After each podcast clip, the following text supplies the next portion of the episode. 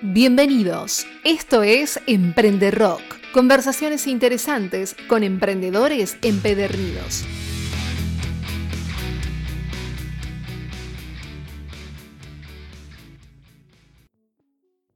Hoy en Emprende Rock conversaré con Bruno Calmels, neuquino con cierta pasión por las tecnologías y el mundo de las criptomonedas, cofundador de Andina DeFi, desarrolladora de Defiant, primer billetera non-custodial y peer-to-peer enfocada en stablecoins, y también cofundador de Matcher ET, empresa que diseña y produce soluciones en tecnología y neurociencia aplicada a los negocios, brindando servicios como diseño web, desarrollo de apps y consultoría estratégica, entre otros. Bruno, bienvenido, ¿cómo estás? Bueno, Claudio, bueno, un placer, muchas gracias. Acá entusiasmado, entusiasmado con la, charla que vamos a tener. Buenísimo, no, gracias a vos por tomarte este tiempo para conversar. Bueno, Bruno, eh, hablemos un poquito de, tu pasado. Em, contame, ¿qué, hacías antes? Por ejemplo, Matcher eh, tiene más tiempo que, que Defiant, ¿no? Entonces, es lo primero que fundás, cofundás. ¿Qué te lleva a Matcher? ¿Qué, hacías? ¿Estaba relacionado a lo que hoy se dedica Matcher o, por dónde iba tu camino? Dale, buenísimo. Sí, en realidad un poquitito, hacía un poquitito de mi, background. Yo estudié ingeniería en telecomunicaciones, eh, me recibí, después ah, hice una maestría en, fotónica, que, bueno, en Europa, una experiencia re, re bonita, súper eh, fructífera, enriquecedora. Así que estuve viviendo dos años allá y cuando volví, por ahí, bueno, eh, la fotónica, viste, el estudio de la luz, la, la, ingeniería y el, el, estudio desde el punto de vista científico e ingenieril, digamos, de la luz y todas las cosas que se pueden hacer. Una de ellas, una de esas posibilidades es todo lo que tiene que ver con comunicaciones ópticas. Así que me fui a trabajar un par de años en una empresa de Córdoba súper grosa, que, una empresa que nació, digamos, de, de, Córdoba, una parte después la, la, tenía en Estados Unidos y hoy en día ya fue comprada dos veces sucesivamente por, por empresas multinacionales de calibre súper grande en lo que es eh, comunicaciones ópticas sí. y comunicaciones en general. Eh, Infa y Marvel, que son empresas que cotizan en, Nasdaq, digamos. Y mm, en esa época me, me, fui bastante. Después seguramente volveremos ahí, porque en esa época también empecé a relacionar con las criptomonedas. Dale. En esa época, eh, nada, empecé a. En realidad, cada vez más, creo yo, en muchos rubros de la ingeniería, cada vez más se va teniendo que ver con eh, la industria del software, bien o bien porque se usan directamente muchas herramientas de software. Claro. Que para diseñar un transceptor de comunicaciones ópticas que tiene, que tiene, o sea, que estás hablando de en el orden de los pocos nanómetros, digamos, no, no lo podés hacer en, el laboratorio en tiempo, ahí viendo la placa, ¿no? Evidentemente todo eso se diseña. Claro, claro. Eh, usando, usando simuladores y emuladores de, en software. bueno, entonces cada vez me fui yendo cada vez más hacia la parte del, del software. En esa época, bueno, nada, que yo, por ejemplo, escribíamos directamente los simuladores, los emuladores que se usaban para modelar el canal óptico, o sea, la fibra óptica y todo lo que le pasa a la luz dentro de una fibra óptica. Y me gustó eh, mucho, yo ya de antes me gustó mucho el software, y también les, supe eh, ver eh, ciertas ventajas que tiene el trabajar en la industria del software, una de las cuales fue, es que, bueno, nada, es, un, es una, un área de la economía que está súper candente, que está en súper crecimiento, revolucionando la forma en la que hacemos muchas cosas, en la que nos comunicamos, eh, compramos y vendemos, nos alimentamos, nos entretenemos, eh, en la que hacemos todo. O sea, ya lo sabemos con la pandemia y todo esto, ¿no? Muy completo, sí, sí, sí. Así que bueno, ahí después de, de, eso, cuando me fui de ahí de, Clarify, en Córdoba, eh, hice un viajecito con unos amigos muy, muy interesantes de ocho meses por América Latina en una camioneta, como para un poco darse ese, ese permiso, hacer esa, esa aventura, esa aventura loca que, que muchos soñamos con hacerla, dijimos, ¿por qué no? Si la podemos hacer, vamos a hacerla. Vivir experiencias, abrir la cabeza. Totalmente, totalmente. Cuando volví, dije, bueno, ¿y ahora qué quiero hacer? La verdad que, viste, esos momentos en los que decís, tengo una gran cantidad de libertad. dije, bueno, ya que mm, vamos a ir por este lado de, todas esas cosas que yo ya le estaba viendo, el poder revolucionario, sobre todo que tenía y sigue teniendo eh, el software. Ahí, junto con, con Juan Pablo López, fundamos Matcher acá en Neuquén. Y, y bueno, ahí fue una, una, experiencia hermosa porque fue empezar a, a, relacionarnos en un ecosistema emprendedores, apoyando mucho el ecosistema de emprendedores. Nosotros brindábamos servicios de desarrollo de software, eh, con herramientas de neurociencias, neurotecnología, que venían del lado de Juan Pablo y de las, cosas que, en las que había trabajado y que había estudiado. Y, bueno, trabajamos mucho con, con, el ecosistema emprendedor de acá en Neuquén. También eh, subimos tener eh, clientes de, de, otros lados, de, de, Argentina y también algunos clientes de, afuera. Eh, y bueno, ahí por suerte pudimos ir creciendo, haciendo crecer el, el, grupo. y bueno, la verdad que consolidar el, el startup en, en, un ambiente, o sea, en la Argentina de, 2016, 17, 18, 19, que no, no fueron fáciles, así como tampoco lo hoy en día, el tema, el tema económico, ¿viste? Claro. Eh, así que bueno, ahí aprendimos bastante de emprendedorismo y demás. Bien. ¿Cuántos socios son en Matcher? Bueno, ahora en realidad yo, ahora en, Matcher yo ya, digamos, en realidad estoy alejado de Matcher, si bien sido por ahí muy al tanto de lo que, de lo que se hace y eso, hoy en día Macho lo, dirige Juan Pablo, yo obviamente, o sea, te imponíamos algunas cosas y eso, pero él hoy en día es quien, quien dirige, quien dirige Macho. Bien, ¿compartís sociedad en Andina, eh, en Defiant, con alguno de los chicos de Matcher o es totalmente aparte? No, no, no, es, esa aparte, eh, pero en cierta forma sí tiene mucho que ver, porque en un momento cuando, eh, bueno, acá, cuestión, cuestión de, económica acá, microeconómica de, la zona de acá de Alto Valle, en Río Negro, estamos muy relacionados a la industria del petróleo. Sí. 2018 fue un año bastante complicado para, para el petróleo eh, y muchos de nuestros clientes, o sea, vos tenés una, todo lo que pasa en la actividad económica, en la actividad del petróleo, afecta a todo lo otro. Así como cuando anda bien.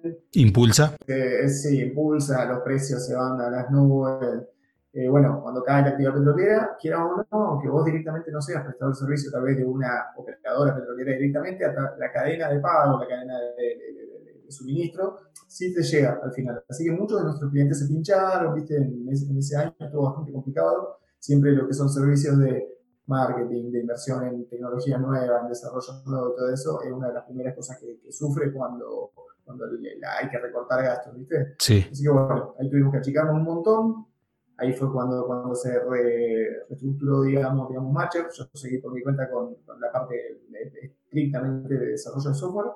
Y, bueno, y en realidad un poquitito de ese germen que, que quedó de Matcher de la, de la Software Factory fue lo que, eh, por estar trabajando en otras cosas, de repente también empezó un proyecto de, de, de hobby. Eh, ese proyecto de hobby se transformó en, en, o proyecto interno, si querés, se transformó en, Defiant y alrededor de eso construimos Andina Defiant. Bien, eso te iba a preguntar, ¿cómo llega este mundo a, apasionarte, si se quiere, e impulsarte a hacer algo sobre eh, criptos como es hoy en Defiant? Eh, bien, sí, yo, bueno, te decía, viste, íbamos a volver a la época de Clarify en, en Córdoba, eh, que ahí estaba en un ambiente, viste, trabajando con muchos otros ingenieros en software, informática, telecomunicaciones y demás.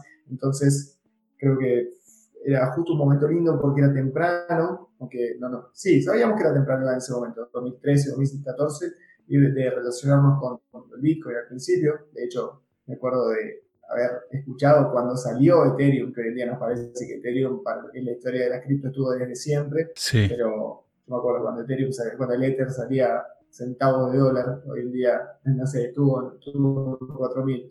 Y, y, bueno, en esa época sí también ahí empecé a relacionarme con, la, con Bitcoin como, como, usuario, ¿viste? Para comprar un cachito de un sobrante del, sueldo. Sí, sí. Después, como mucha gente que escuchaba que le pasa, también tuve mi, mi valle de, de, la muerte, de, que, que, también junto con el precio y todo, quedó muy estancado ahí, ni, ni revisaba la billetera, nada de eso. Y después en el 2017 bastante antes igual del boom del precio que, que tuvo en diciembre de 2017, como a mediados o principios de 2017, volví a retomar el tema de las cripto y, y, ahí ya con otros ojos, ahí ya más desde el punto de vista del software, pensando en hacer proyectos, sobre todo con, con Ethereum.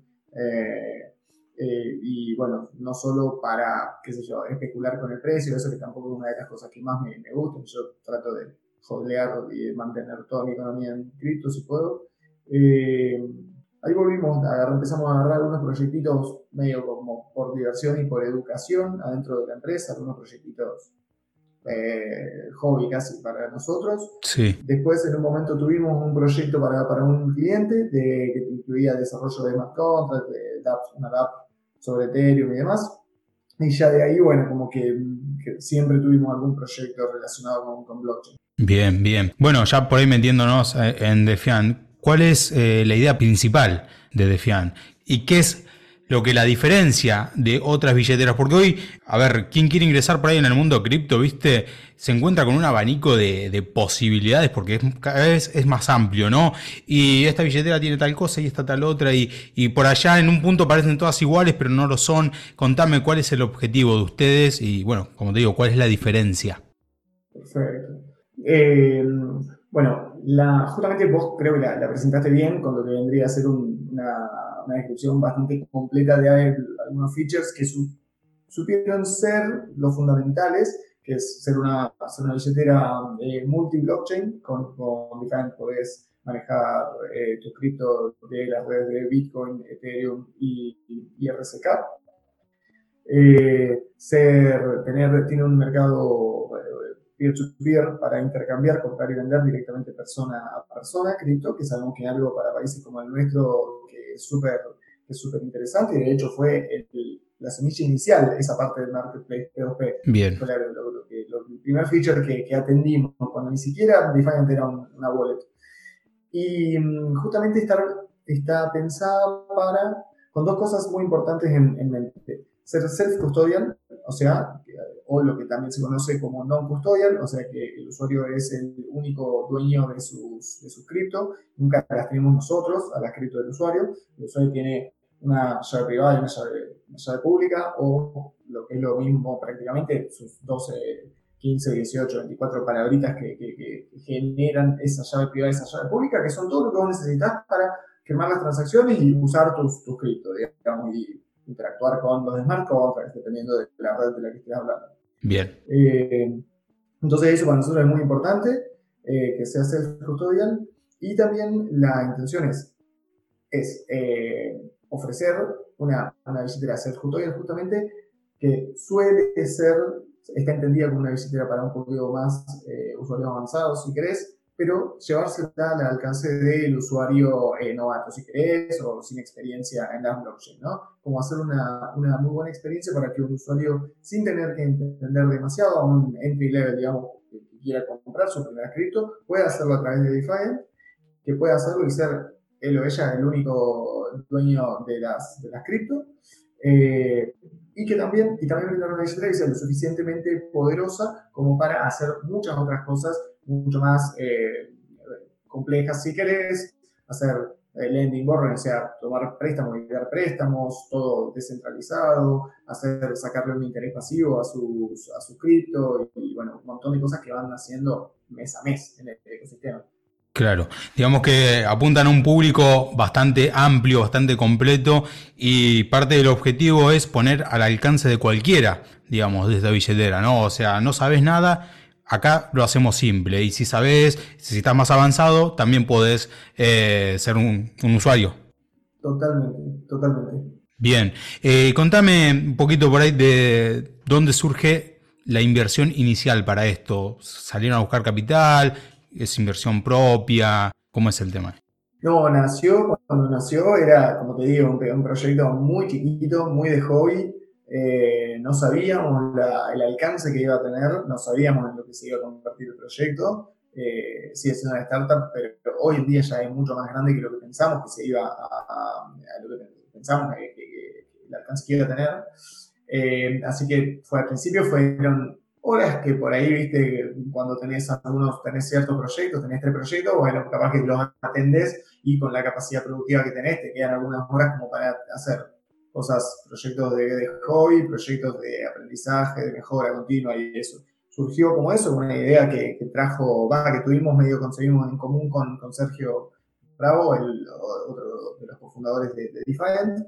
Eh, nosotros con, con, Iván, con la, parte que ya teníamos de la Software Factory, le podíamos dar cabida. Esa idea fue, como te decía, un marketplace para intercambiar de persona a persona a cripto, que se estaba dando por grupos de Telegram, grupos de Facebook y demás. Y nada, lo que resolvimos era para resolver esos casos de uso puntuales. Obviamente, respondiendo a la pregunta del capital, todo con cero, o sea, cero capital, era, era simplemente invertir horas nuestras, porque había esfuerzo de marketing, no había esfuerzo de, nada, ¿viste? Después, qué sé yo, en un viaje, en un viaje que hizo eh, Sergio a, Buenos Aires, eh, se juntó con gente de RSK y de Money Chain, eh, sí que son dos, una blockchain y, una plataforma de, tokens eh, totalmente descentralizadas que se llama Chain sobre RSK. Eh, entró en contacto con ellos y bueno, hice, como que les súper interesó que hubiera un proyecto de ese, de ese estilo, de ese de esa, con esa idea y esa filosofía. A partir de ahí empezamos a interactuar mucho, mucho, mucho con ellos y ahí fue creciendo y durante muchos meses nos fuimos manteniendo con capital propio, cada uno, o sea, trabajando con lo que uno podía aportar. Eh, eso sí, eh, RCK sí contribuyó con, con, varios, con un par de grants, eh, hace becas, digamos, para que fuéramos desarrollando algunas cosas sin, sin ningún tipo de relación, digamos, contractual ni nada de eso, simplemente para, porque apostaban al, al proyecto que estábamos, que estábamos construyendo. Y después, sí, a fines de, entre fines del año pasado y principios de este año hicimos una, una primera pequeña ronda de, de pre-seed, le llamamos, de capital, que fue eh, juntar un par de potenciales inversores eh, para juntar capital para poder trabajar durante más o menos el plazo de nueve meses, un año. Y ahora, si bien todavía tenemos un poco de, de, pista para adelante, eh, financieramente hablando, eh, estamos, estamos ya por, en, tratativas con posibles inversores para armar lo que sería una ronda, digamos, de, de, funding. Bien, bien. Con emisión de, con emisión de, de acciones y eso. Bien, em, esta empresa que mencionabas de Buenos Aires eh, actualmente quedó como socia estratégica o algo así, o tienen alguna sociedad estratégica con alguna otra empresa o no, no, no, no. En realidad sería eh, nosotros tenemos un son, son partnerships estratégicas en las cuales no hay, digamos, relación contractual, no hay relación de, de, inversión, digamos, cruzada ni nada, pero sí interactuamos muchísimo. Nosotros somos importantes para eh, el ecosistema de ellos, ellos son importantes para, para nuestro producto también y nos beneficiamos todos, digamos, de esa colaboración. Perfecto, perfecto. Eh, ¿Cómo está compuesto el equipo hoy de, de Andina? Uy, está buenísimo y a riesgo de, a riesgo de, olvidarme algunos, pero bueno, voy a tratar. Eh, sí, tuvimos la suerte de crecer bastante, bastante. Con cuidado, ¿viste? Pero bien, digamos, porque tenemos un montón de necesidades de crecer de muchos lados. Lo arrancamos, Sergio, eh, que te contaba que vino así más bien con, la idea y, fue apoyando mucho de la parte, que se dedica más al se dedicaba en ese momento más al trading, con cripto y eso. Iván, que trabajaba con, conmigo en ese momento, y yo, lo arrancamos nosotros tres. Y después se sumó, se sumó Celia para la parte de, de business development, digamos. Eh, ya sabíamos que se nos venía por delante primero ampliar la mirada respecto de lo que, del producto, del servicio que, queríamos, de la identidad que teníamos y de nuestra relación con los partners, de cómo íbamos a hacer para seguirnos financiando y demás. Después se nos unió Marcos, otro, otro desarrollador súper importante también para el, equipo. Después eh, Fío, en esa época estaba con nosotros un diseñador, eh, J, que después eh, no, no, estuvo más y vino otra, otra diseñadora, se sumó Fiorella para la parte de, de marketing, sumamos una, una, creadora de contenido, sumamos, eh, bueno, armamos una, una parte de, de user happiness que ahí se sumó, que ahí se sumó Franco, mi hermano, que tiene eh, sus, estudios no, no son del, del, palo este, pero eh, sí, igual siempre también estuvo en cripto y eso y es super, un perfil súper importante para esa parte que es el estar cerca al lado del usuario, digamos, eh, y es importantísimo para nosotros. Después también sumamos otra diseñadora, más gente eh, otro, otro, desarrollador, más gente también en la parte de, redes y de creación de, contenidos. Creció, creció.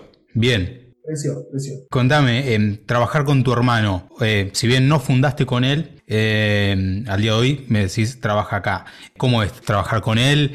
¿Qué tan difícil o fácil es diferenciar ¿no? la vida eh, laboral de, la vida personal? Y es que cuando ¿viste? uno está en una startup es, es, como muy difícil a veces ¿viste? separar la vida, la vida profesional de la vida, de la vida laboral. Por suerte, igual hablando de, respecto específicamente de la relación, nosotros nos llamamos bárbaro y no, nunca, nunca tenemos conflicto ni nada de eso.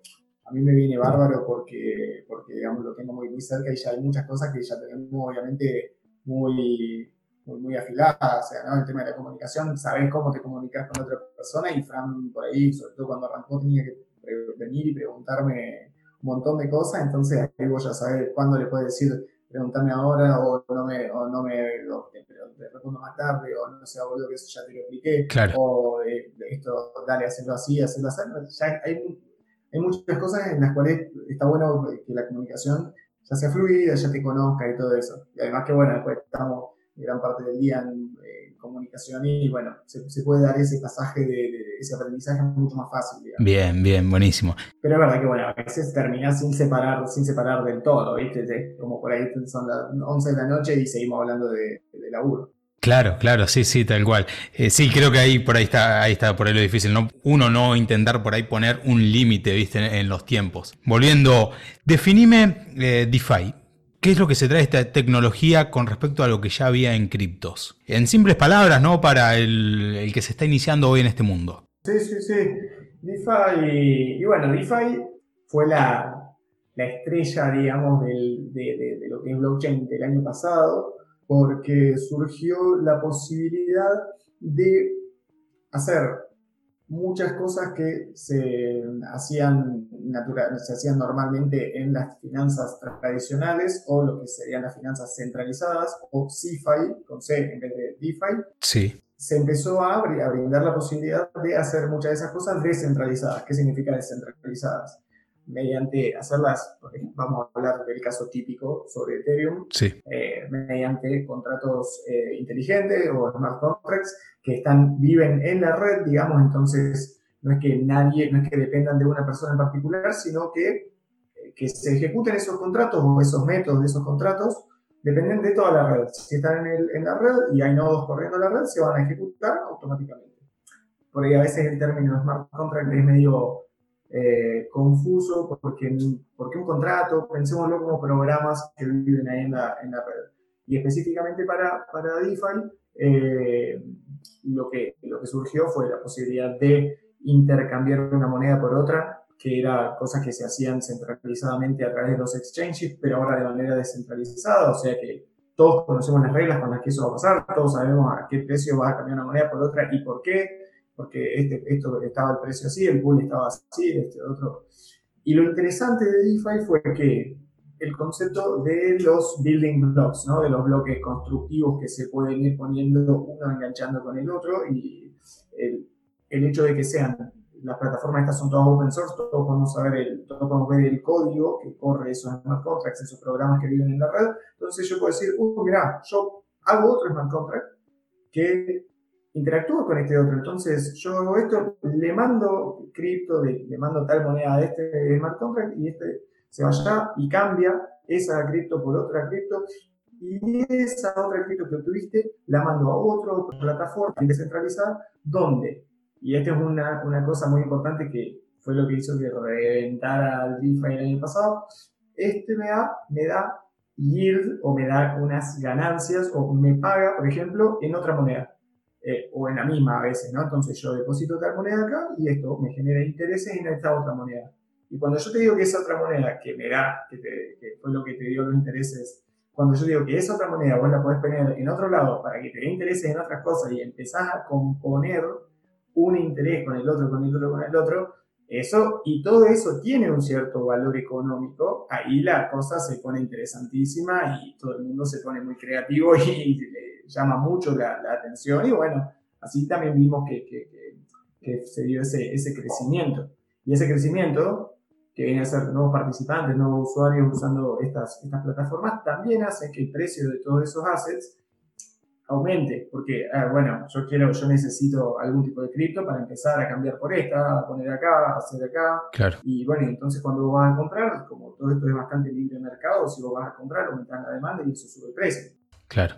Bien, bien, buenísimo. Me gustó la, definición. Contame, eh, hoy, Defian, ¿cuántos usuarios tienen y a cuántos más o menos aspiran para final de 2021? Bien. Y nosotros no te puedo dar los números más actualizados del, del, mundo, debemos estar entre unos cerca de, no sé si 1.500 y pico, 2.000 usuarios activos, eh, con, bueno, hay distintas métricas que se van siguiendo, sí, sí. más de 6.000 descargas, eh, y nuestra idea sería llegar a, eh, a 30.000 para este, para este año, para el, fin para el final de este año.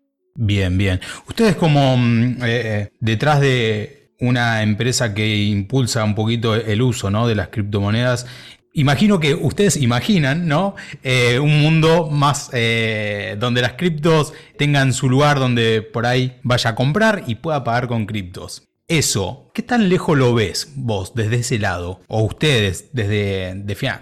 Ah, buenísimo, buenísimo. Es buena la pregunta porque, y me parece que estás eh, obviando un paso intermedio, pero muy inteligentemente lo estás obviando un paso intermedio, que es como se le imagina a la, gente hoy en día, mucha gente que por ahí todavía no está en el ecosistema, que es bueno, ok, yo tengo la cripto, pero ¿cómo paso? O sea, ¿cómo paso cuando tenga esa cripto a, pesos? Uy, no, pero me sacan un 2% cuando paso de cripto a pesos. Bueno, pero y ahí está lo que vos dijiste, no necesitas pasar a pesos. Si la otra persona te acepta un pago en, en la moneda en la que vos le quieras pagar, sea, o lo más obvio, Bitcoin, o sea, en algún stablecoin. Eh, listo, ya está, no necesitas volver a pasar al argentino, digamos, o siquiera al, dólar, ponele. Eh, yo no lo, o sea, lo veo todavía tan cerca, pero muchas veces esto, o sea, yo creo que me gustaría pensar que eh, un año y medio o dos va a ser relativamente posible. Eh, no quiero apurarme porque también en esto, así como pasa el tiempo, o sea, así como las cosas pasan muy rápido, ¿viste? Por ahí, por ahí yo, vos me preguntabas un año de esto y yo ya te decía que en un año y medio eh, lo veía y ahora no lo veo que en seis meses vaya a pasar, ¿viste? Claro. Pero sí en un año y medio o dos, y igual hay noticias que te van, te van sorprendiendo, ¿viste? ¿Qué sé yo? O sea, ¿viste? Este proyecto de ley, no sé qué irá a pasar, si va a salir, no va a salir, el proyecto de ley de, un diputado que dice. Sí, sí, escuché. Para legalizar, digamos, los cobros en cripto. Si eso llega a pasar, si eso llega a pasar, lo veo bastante cerca, bastante posible. Hay un laburo grande de, eh, de, de educación, en cierta forma, pero no de educación de bajada de línea, porque nosotros pensamos como que educación es ir a la escuela que la maestra te enseñe, pero a ver, cuando, qué sé yo, cuando vos tenés que hacerlo, o sea, toda la gente que aprendió a usar DeFi eh, el año pasado porque sabía que podía hacer un poco de plata con eso, ahí la necesidad de eje, o sea, o la oportunidad si querés. Vos si sabés que, que, pueden, que podés tener, abrir una forma más de cobrar y que vas a cobrar en una moneda que está pegada digamos que su valor está pegado al, del dólar y siempre vale un dólar, y decís, che, loco, estoy cobrando en dólares. Claro, claro. Súper interesante, va a haber mucha gente que se dé cuenta de eso. Claro.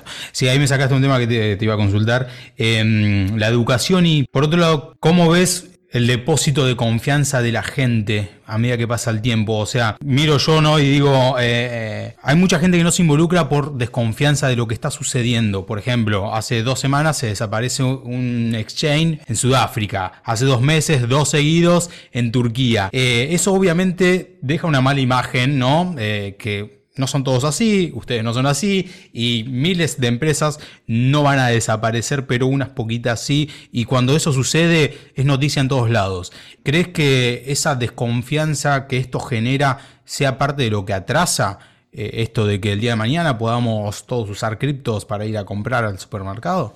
Yo creo que no tanto la desconfianza como por ahí sí la, la percepción de que es un tema súper complejo y el hecho de que todavía no está esa, esa necesidad o la percepción de esa oportunidad. Igual, mientras te hago una, una, ahí justamente una salvación para aclarar de algo que habíamos charlado antes, que ahí está lo bello de que nosotros hayamos encarado Defiant como una billetera no custodial. Si nosotros desaparecemos, si Defiant desaparece como si no pasa nada, vos tenés tus 12 palabras, la forma de, de, ir desde tus 12 palabras hacia las claves públicas y privadas que para que vos puedas, para que vos seas efectivamente el dueño de tu cripto, están súper claras, son estándares eh, y hay muchas otras billeteras que lo, que lo, que lo implementan, digamos, o sea que tenés una compatibilidad con un montón de otras billeteras o incluso hasta te diría que vos podés o sea, hacerlo casi que con tu propia compu en, eh, vos mismo, digamos, sin tener que bajarte otra wallet ni, nada de eso. Siempre vas a tener otra oportunidad, entonces, o sea, otra posibilidad para, para recuperar tu cripto. Entonces ahí está lo, lo, lo, lindo y lo interesante de, esta, esta eh, este paradigma de ser no custodial. Bien, bien, claro, digamos que ahí es donde... Y volviendo a lo de la pregunta,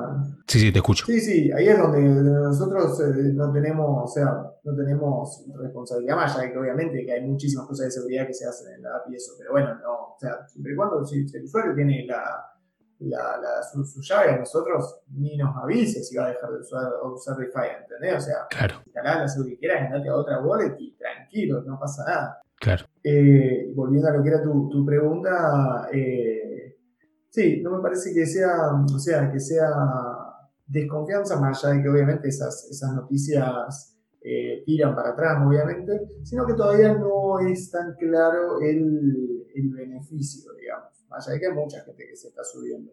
Bien, bien, perfecto. Bueno, eh, Bruno, nada, una historia muy, muy linda, muy copada y, me encanta esto de cómo, cómo vienen creciendo ¿no? y a lo que apuestan.